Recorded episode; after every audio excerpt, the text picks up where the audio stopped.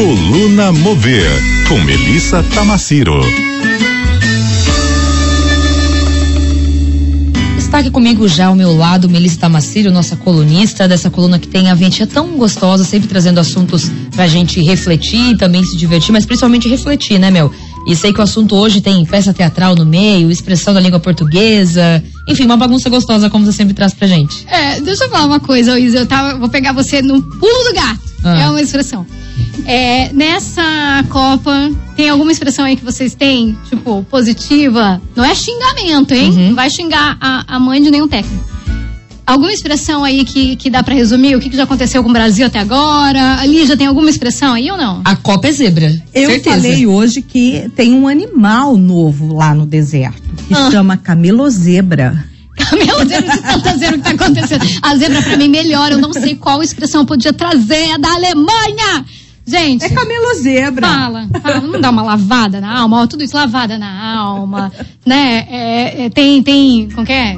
Fala aí outra expressão, tô, tô até com dificuldade aqui. O assunto de Copa, né? Eu tô nessa ânsia, a Copa é difícil pra mim, porque eu gosto da festa, mas eu não gosto do jogo. E aí, como é que a gente faz, né? Ó, então já que você gosta de festa, vamos começar aí te pedindo pra votar no nosso mascotinho, que daqui a pouco ele vai ter um nome, sabia? A gente tá numa Olha! campanha aí, ó, tá do seu ladinho o mascotinho aí. Esse daqui? Isso. Ah, Temos três opções aí de nome. Esses nomes foram sugeridos pelos nossos ouvintes e por um, pela nossa correspondente lá de Maracaju, que também acabou sendo bem votado esse nome. Aí nós tiramos os três nomes mais votados. Então, olha bem pra ele e vê se ele tem cara de Carezinho, Ó, carazinho, Jacar tá? ou Dequinho. Ah, eu ia no Jacar, porque o Jacar vai pro Catar, né? Então eu acho que vai nessa. Tá, então tá, aí Meu o seu voto voto. tá aí do Jacar pro Catar. Então, Fechou. tá, fechou, seu voto.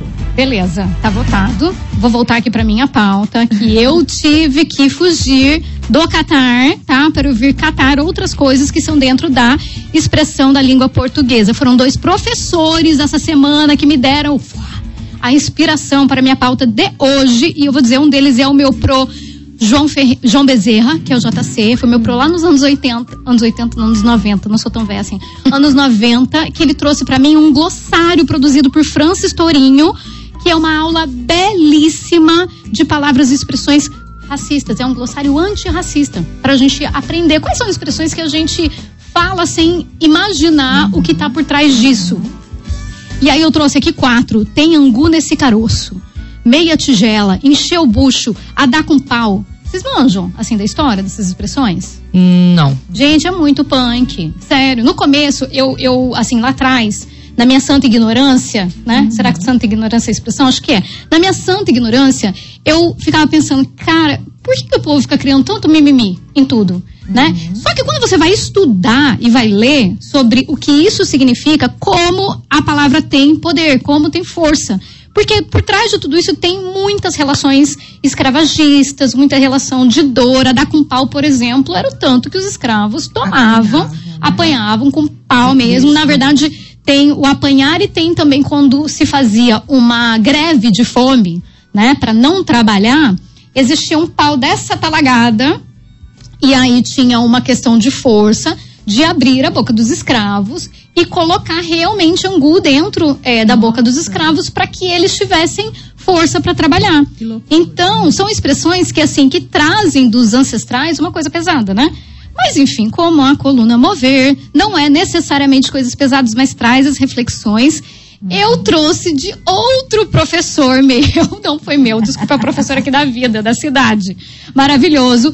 Fernandes Ferreira, que é diretor, ele trouxe, trouxe para mim uma outra expressão que eu fiquei assim, matutando: cargas d'água.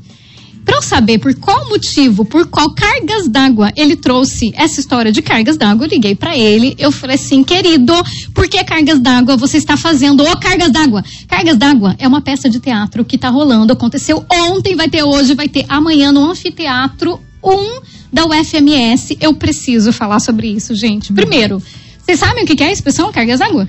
Alguém não. manja?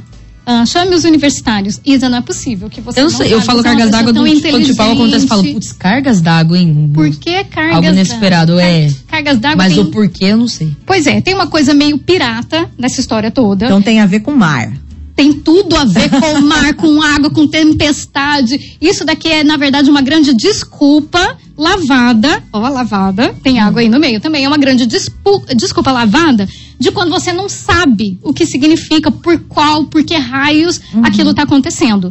E ele também vem, isso não é aprovado, provado ainda, tipo, cientificamente, mas ele provavelmente vem de uma coisa de gíria pirata mesmo. Por quê? Os caras saíam de um ponto do planeta, né? De uma terra, sei lá, eu lá da Europa, e eles iam seguindo com a nau, tal, e no meio do caminho acontecia o quê? Tempestade, aconteciam, enfim, uma série de, de problemas aí no meio desse percurso, e eles iam parar em outro lugar, que não tinha nada a ver. E aí, quando eles aportavam, mas por que cargas d'água a gente parou aqui?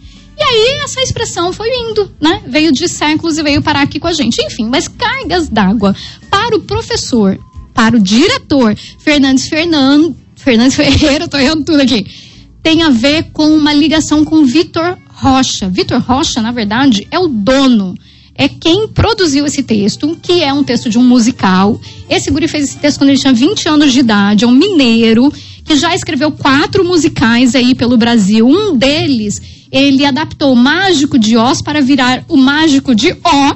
e ele fez muita coisa maravilhosa. E ele é um rei para fazer textos sensíveis, capaz de brincar com coisas muito sérias, mas que te transportam aí do choro até o riso. Então, é um trabalho tão leve e tão belíssimo que as pessoas precisam ir ver, apesar de ser uma curtíssima temporada, só teve ontem, vai ter hoje e amanhã. E nesse Cargas d'Água, que é do Vitor Rocha, o enredo um todo. musical premiado nacionalmente. Premiado aí, né? nacionalmente. Uhum. Ele trabalha em cima de um menino que se chama Moleque. Na verdade, ele não se chama, mas ele não lembra do nome dele. Então, ele se auto-intitula titula Moleque e ele se impõe uma missão. Qual que é a missão? Levar o peixe, que se chama Cargas d'Água, para ir conhecer o mar. Só que essa trajetória toda, que, que acontece? Nessa trajetória do, desse meio que drama, meio que felicidade, meio que comédia, vão desenrolando muitas coisas. Quem assistiu Benjamin Button? Ah, maravilhoso. Ah, se alguém olhasse para você e falasse para você, ah, é, é a história de um cara que nasce velho e, e, e, e, morre novo e morre bebê, você fala, ah, cara, é. saco isso, né? Que Não, filme aí você vai olhando uhum. como que assim esse, essa linha guia uhum. vai se desenrolando. Eu acho que é a mesma coisa do Cargas d'Água, porque é uma, uma coisa jornada, simplista né? que trabalha em cima de uma jornada mesmo de crescimento, que ela é uma jornada externa, né, física mesmo, geolocalizável, só que é uma jornada interna mesmo de conhecimento. Enfim, esse texto ferrado do Vitor recebeu o prêmio Bibi Ferreira e levou este musical para Broadway. Esse musical apresentou na Broadway com o nome Out of Water. E aí aqui é uma adaptação do diretor Fernandes Ferreira, maravilhoso, que é um pioneiro, que tem grandes impulsos, fez Mamamia. Lembra quando uhum. Mamamia estava aqui? Uhum. Em junho, ele fez Mamamia, trouxe a Grécia, agora está trazendo esse universo aí de Minas Gerais pra gente, tem 55 anos, trouxe a Thaís Umar para fazer a produção é, de tudo, de figurino, dá um jeito, ela que cantou no Mamamia, dançou, agora ela está produzindo e eles estão aí na pauta para fazer Matilda. Lembram de Matilda? Uhum. Ai, que lindo! Uhum. Aquele filminho da órfã, uhum. com Dani DeVito, maravilhoso, eles vão trazer isso pra gente, os caras são muito ferrados de bom. Bom, é o seguinte, o ingresso é quarentão, então, por que Nossa, cargas d'água? Alguém vai dizer que isso é caro? Não tem dizer que isso é caro, uhum. tem que ir.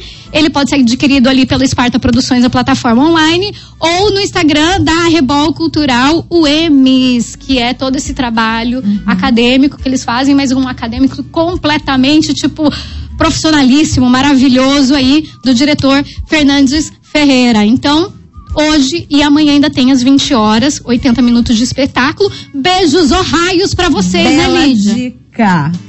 É isso, gente. Fico Obrigada, vocês, Mel. Bom final de semana. Só o palpite pro jogo de hoje. Ah, gente, 4 a 1. Pra eu não sei nem quem vai jogar. Tá bom. Viu e Camarões? Valeu, Mel. Muito obrigada. Até sexta que vem. Até sexta que vem. Beijo pra vocês.